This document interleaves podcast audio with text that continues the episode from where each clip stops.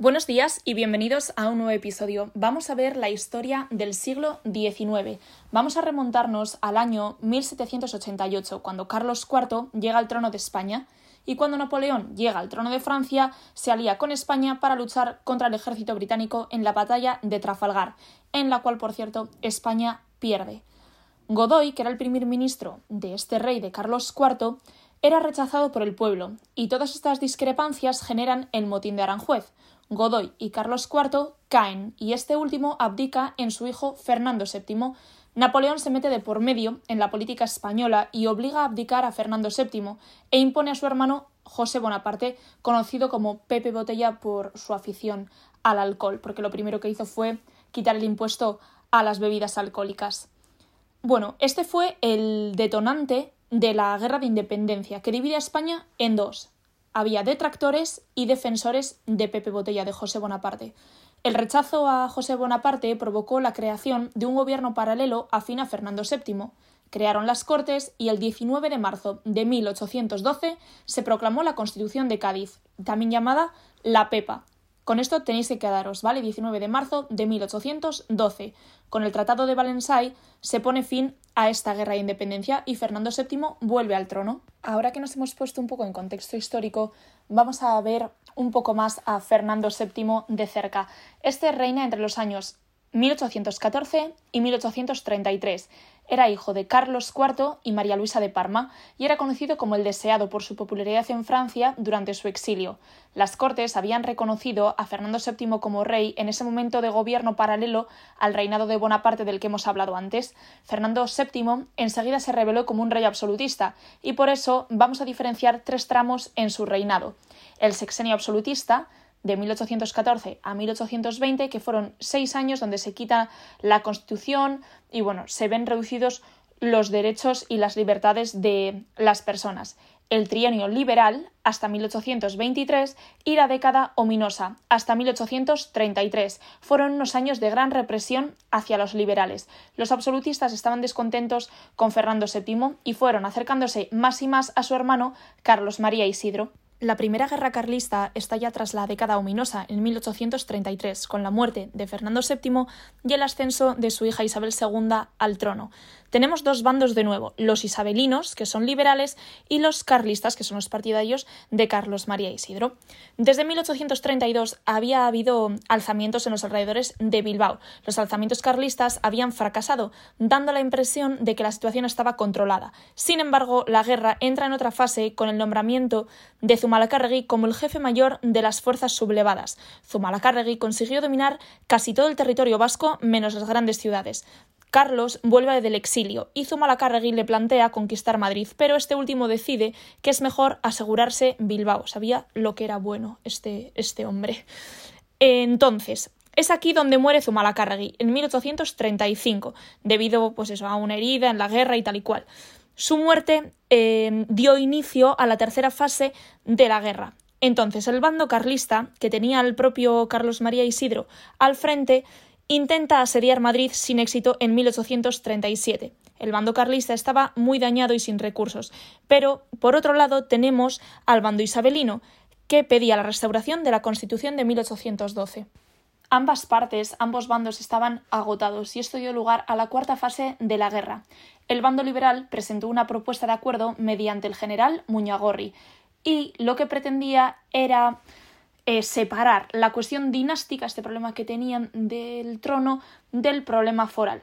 Maroto, un general carlista, propone lo siguiente: tres cosillas, ¿vale? El matrimonio de Isabel con Carlos, el mantenimiento de los fueros y la incursión de los generales carlistas en el ejército nacional. Este acuerdo, esta idea parecía abocada al fracaso, pero en el último momento los militares carlistas de Vizcaya y Guipúzcoa aceptaron. A este acuerdo se le conoce como el Abrazo de Vergara y fue firmado por Maroto y Espartero.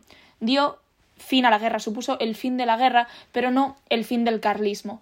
En años posteriores hubo sublevaciones, sobre todo en Cataluña, y muchos le llamaron a esto la Segunda Guerra Carlista, pero bueno, es bastante irrelevante. Pero en 1872 hubo una verdadera contienda, una verdadera guerra civil que se pues que supuso la tercera guerra carlista pero nosotros lo vamos a llamar la Segunda Guerra Carlista, así que nos olvidamos de lo que ocurrió en Cataluña Hemos explicado la primera guerra carlista y ahora vamos a explicar la segunda guerra carlista, que es la segunda guerra que se da en territorio vasco. La Segunda Guerra Carlista duró cuatro años, de 1872 a 1876. La huida de Isabel II, tras la Revolución de 1868, también llamada la Gloriosa, dio lugar al sexenio democrático o revolucionario. Tuvo diferentes panoramas políticos y hasta 1874, que se inicia la restauración borbónica, hay tres etapas. El gobierno provisional español, de 1868 a 1871, el reinado de Amadeo, de 1871 al 73, y la Primera República.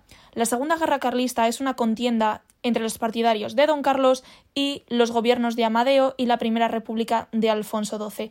Carlos reclamaba el trono y llamó a la sublevación militar. Al principio no tuvo mucho éxito realizaron el convenio de Amorebieta mediante el cual los carlistas entregaban las armas.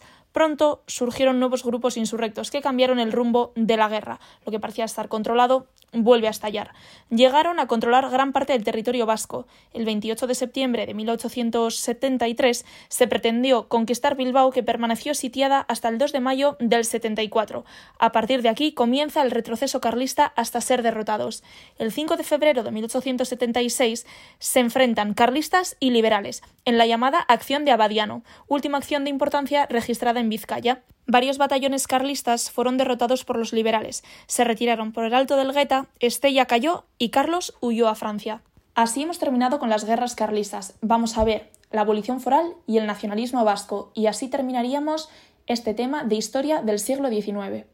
Vamos a empezar el tema de la abolición foral con una fecha de examen, que es 1876. Es la fecha de la abolición foral. Para las provincias vascongadas y Navarra, el final de esta guerra supuso la desaparición definitiva de parte de los fueros, con la ley abolitaria del 21 de julio de 1876. Nada se podía hacer contra esto. Entonces, pues bueno, el fin del gobierno foral en el País Vasco hizo que el gobierno de Cánovas pactase el llamado Primer Acuerdo Económico Vasco, en el que seguía dando cierta libertad económica a esta región, permitiendo a las autoridades locales recaudar ellos mismos los impuestos.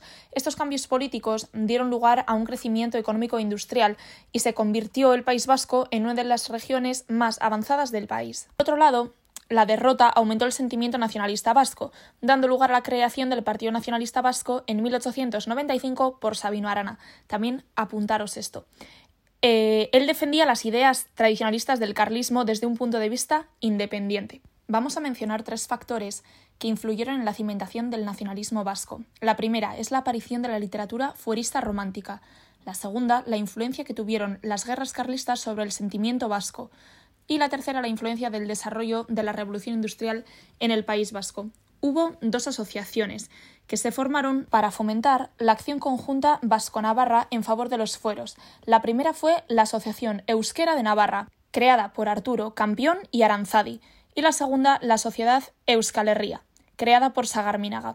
Ambas rechazaban a los partidos monárquicos y defendían al 100% los fueros vascos. El desarrollo del nacionalismo vasco se da en tres etapas. La primera, el 3 de junio de 1893, es el día que Sabino Arana enunció el discurso de la Razábal. Así presentaba las bases del nacionalismo. En 1895 funda el PNV, el Partido Nacionalista Vasco. La sociedad Euskal Herria se adhiere al PNV y Sabino Arana es elegido diputado provincial de Vizcaya. Digamos que este es el primer éxito del partido. Tras este acontecimiento, impulsó el partido llamado Liga de Vascos Españolistas, lo que suponía apartarse del independentismo. Este proyecto queda paralizado con su muerte. Tras la muerte de Sabino Arana, se identifican dos tendencias.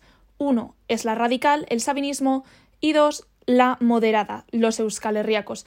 Estos dos llegan a un pacto en 1906 en la Asamblea de Bilbao, en el cual acuerdan seguir por la vía moderada. En 1911 se crea el sindicato ELA. En 1916 se cambia el nombre al partido de PNV a Comunión Nacionalista Vasca y en 1917 los euskalherriacos toman el control del partido.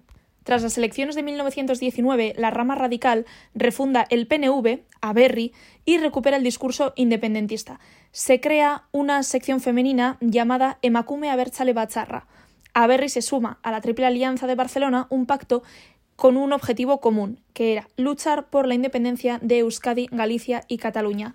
En 1930 se vuelve a refundar el PNV y deja fuera a un sector aconfesional y liberal que llamaron ANV, Acción Nacionalista Vasca. Bueno, hemos terminado este tema, es muy importante saber cómo hemos llegado hasta aquí como sociedad vasca. Así que bueno, espero que os haya servido. Sé que es un poco chapa, no suelen entrar muchas preguntas de historias, que igual entran una del siglo XIX y una del siglo XX o una en total. Así que bueno, espero haberos aclarado algo. Hondo y san y a estudiar.